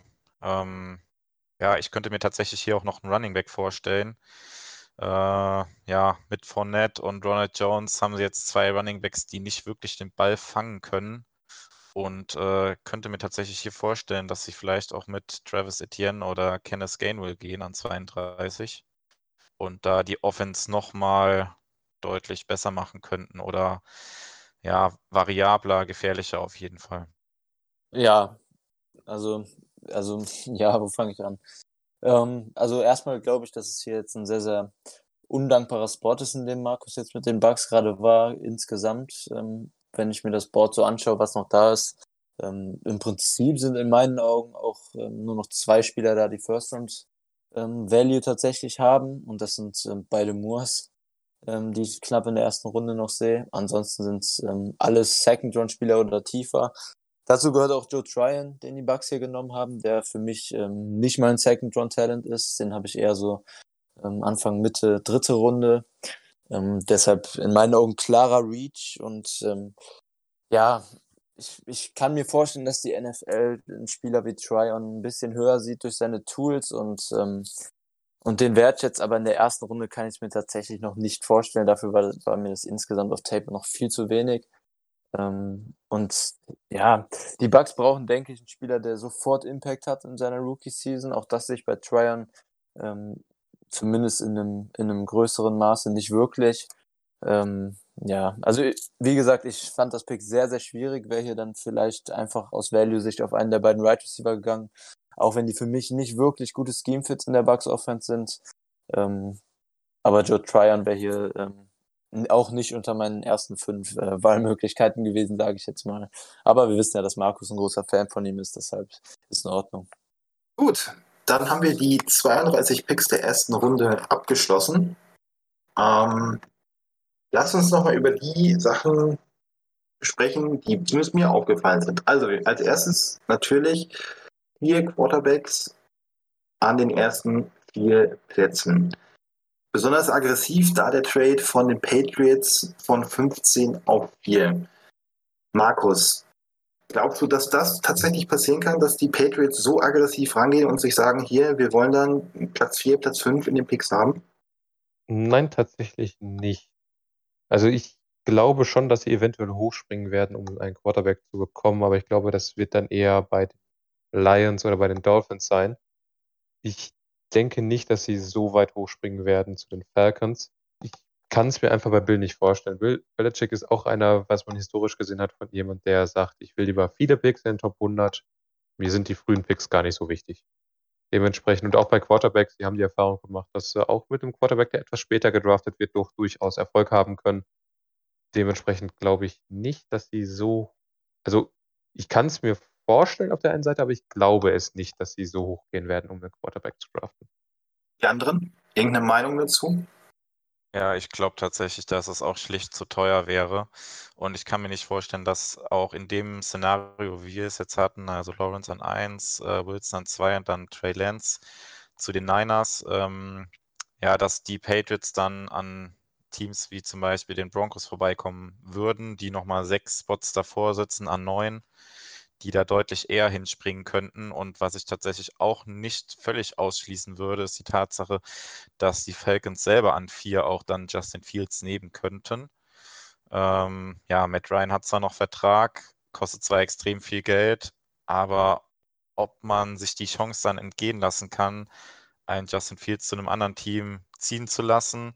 Klar, du sammelst Picks ein, aber ja, wann, wann äh, werden die Falcons in den nächsten Jahren nochmal an vier, an vier picken können und dann ja Justin Fields noch ein relativ gutes Prospect bekommen, was sie dann behutsam hinter Matt Ryan aufbauen könnten noch. Ähm, ja, deswegen glaube ich es auch nicht, dass die Patriots von so weit hinten dann, dann nach oben gehen würden für Justin Fields. Ja, nächste Auffälligkeit. Ähm, Edge Rusher. Die sind richtig gedroppt. Äh, Ojolari ist der erste Edge Rusher, der vom Board ging, an 23. Gut, dann kommt noch Away an 26, Phillips an 29 und Panier an 30. Ähm, ja, ich habe es ja eben schon kurz gesagt. Ich denke nicht, dass die Edge Rusher so weit fallen werden, auch wenn es ähm, an sich ein angemessener, angemessener Spot für jeden der Edge Rusher ist. Keiner ist so, ist es so richtig wert, in der ersten Hälfte der ersten Runde zu gehen, in meinen Augen. Ähm, aber die Position ist insgesamt zu wertvoll und es sind auch so, ähm, so athletische Rohdiamanten ähm, im Prinzip dabei, dass ich denke, dass einige Teams da früher einen Shot nehmen werden ähm, und da auch ein oder zwei Edge Rusher schon vor Pick 16, sage ich jetzt mal, gehen werden. Das ist bei uns also in vielen Mock-Drafts ähm, ist es schwierig, die einzusortieren, aber ich glaube, in der NFL tatsächlich in, im echten Draft wird das ein bisschen anders aussehen, einfach aufgrund des Values der Edge-Position. Sehe ich anders. Ähm, bei den Edge Rushern dieses Jahr haben wir halt echt das Problem. Nennen wir einen Edge Rusher, der wirklich gut ist. Jalen Phillips ist äh, von seinem Skillset her wirklich ist ein guter, aber er hat halt eben diese Geschichte mit seinen Gehirnerschütterungen, mit seinen Verletzungen im Hintergrund und ich glaube, gerade bei den Erstrundpicks sind die NFL-Teams da doch durchaus konservativer, was die Herangehensweise angeht. Und bei allen anderen Edge-Rushern, die da rumbringen aktuell im Draft, ist halt, äh, sehe ich bei keinem und hört man auch eigentlich bei keinem wirklichen Hype, sondern das sind immer so, ja, die sind halt da. Und dann hast du halt andere Klassen, wie die Offensive Tackle-Klasse dieses Jahr, wie die Wide Receiver-Klasse tatsächlich auch. Die Corner-Klasse, die halt deutlich, deutlich besser in der Spitze besetzt sind als die Edge-Klasse. Und dementsprechend ähm, denke ich, dass die Teams dann eher gerade auf Tackle einen deutlich größeren Run haben werden als auf Edge. Ja, ich jo. bin tatsächlich eher, ja, ich bin tatsächlich eher, eher bei Chris und äh, ja, die Position ist einfach in der NFL heute auch schon relativ viel wert und äh, Teams bewerten das auch dementsprechend hoch und deswegen kann ich mir auch nicht vorstellen, dass der erste Edge Rusher erst an, wo hatten wir ihn, an 23, genau, du hattest es eben gesagt, äh, gehen wird. Ich glaube tatsächlich auch, dass Edge Rusher auf jeden Fall, ja, so zwischen 15 und 20 werden auf jeden Fall Edge Rusher einer oder zwei gehen, vermute ich. Bei uns auf dem Board ist ein Spieler noch ziemlich gefallen und das ist Mika Parsons ähm, oder Micah Parsons. Glaubt ihr tatsächlich, dass Parsons aus den, wie bei uns, aus den Top 15 rausfallen wird oder sogar rausfallen kann, wie auch immer?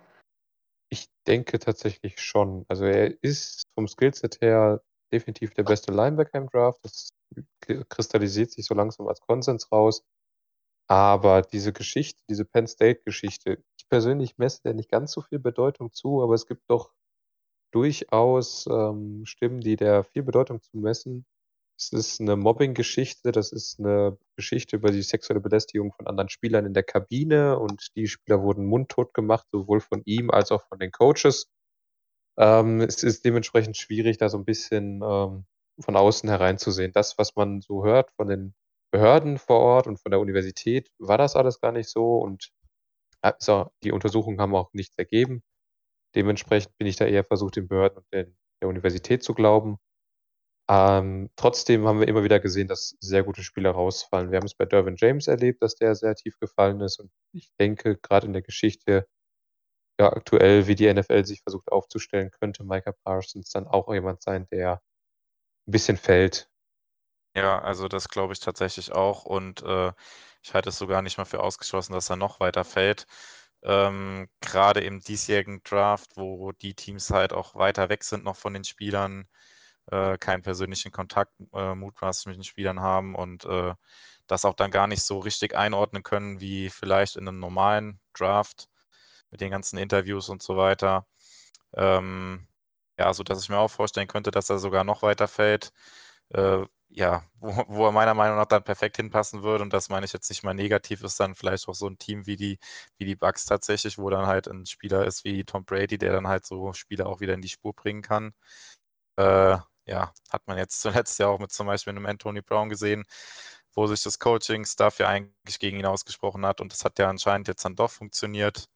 Ähm, ja, also schwierig, aber irgendwann kommt halt der Punkt, der sportliche Value des Spielers halt dann größer wird als diese, diese Off-Field-Geschichte und man das Risiko dann eigentlich eingehen muss. Die Frage ist halt, an welcher Stelle ist dieser Punkt erreicht, wo man darüber hinweg sieht und einfach nur das Sportliche sieht und dann das Talent dann halt sehen muss und den Spieler picken muss. Das ist halt die Frage, wo Teams diesen Punkt sehen oder einordnen würden.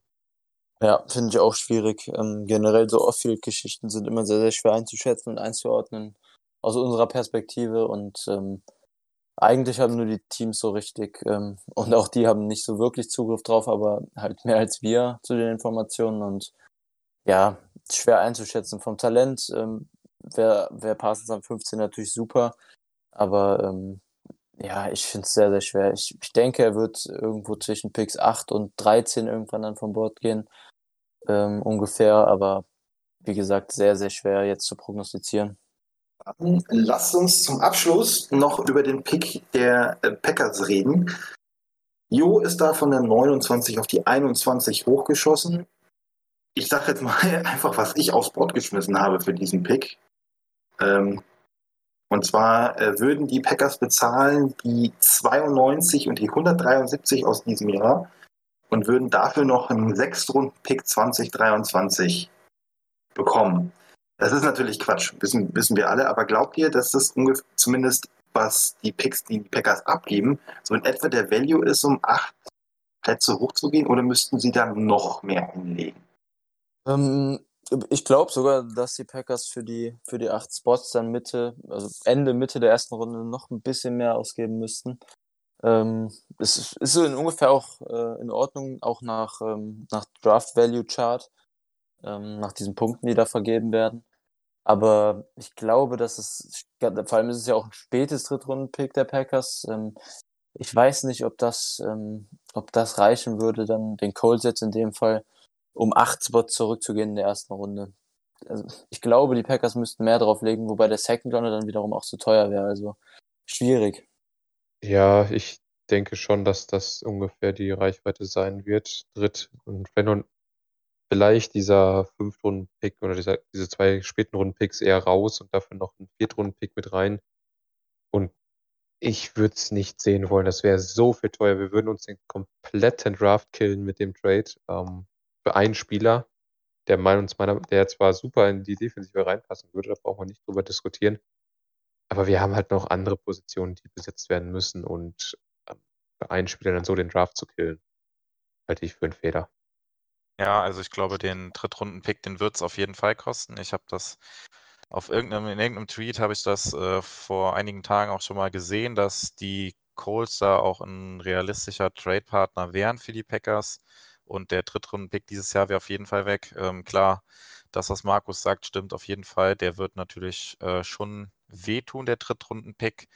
Ähm, insbesondere war man halt gerade zweite und auch noch die dritte Runde äh, mit Abstrichen dann auch in der vierten Runde bekommt man noch so viele gute Spieler auch noch, also richtig gutes Value auch noch. Ähm, ja, klar, der Pick würde halt schon wehtun, aber ähm, ich halte es tatsächlich auch nicht für ausgeschlossen. Und so 21 wäre so auch, glaube ich, das Maximum, was ich sehen würde, wo die Packers hochgehen könnten. Alles darüber ist, glaube ich, unrealistisch und wird dann echt zu teuer. Aber 21 könnte ich mir tatsächlich noch vorstellen. Gut, dann äh, wollen wir das äh, dabei belassen. Was im, oder was auf dem Board war, dass äh, werden ein paar Screenshots machen, damit das auch jeder sehen kann, dass wir ein, für einen Mist zusammen gedraftet haben. Und äh, ja, dann bedanke ich mich bei meinen drei Mitstreitern für heute. Wünsche euch viel Spaß beim Draft in den kommenden Tagen. Mal gucken, was die Packers aus ihren Picks machen. In diesem Sinne, schönen Abend Viel Spaß beim Draft. Go Pack Go. Ja, auch von meiner Seite. Ich wünsche euch viel Spaß beim Draft. Genießt ihn und seid nicht allzu böse, wenn die Packers aus der ersten Runde raustraden und die euch die ganze Nacht um die Ohr geschlagen hat. Go Pack Go. Dann mache ich jetzt die andere Runde und sage, seid nicht so traurig, wenn die Packers nach oben traden und ein, ein Third-Round-Pick oder Fourth-Round-Pick dafür drauf geht. Ähm, wünsche euch viel Spaß beim Draft und äh, verbleibe mit einem Go Pack Go. Auch von mir viel Spaß beim Draft. Wir hören uns. Go Pack Go.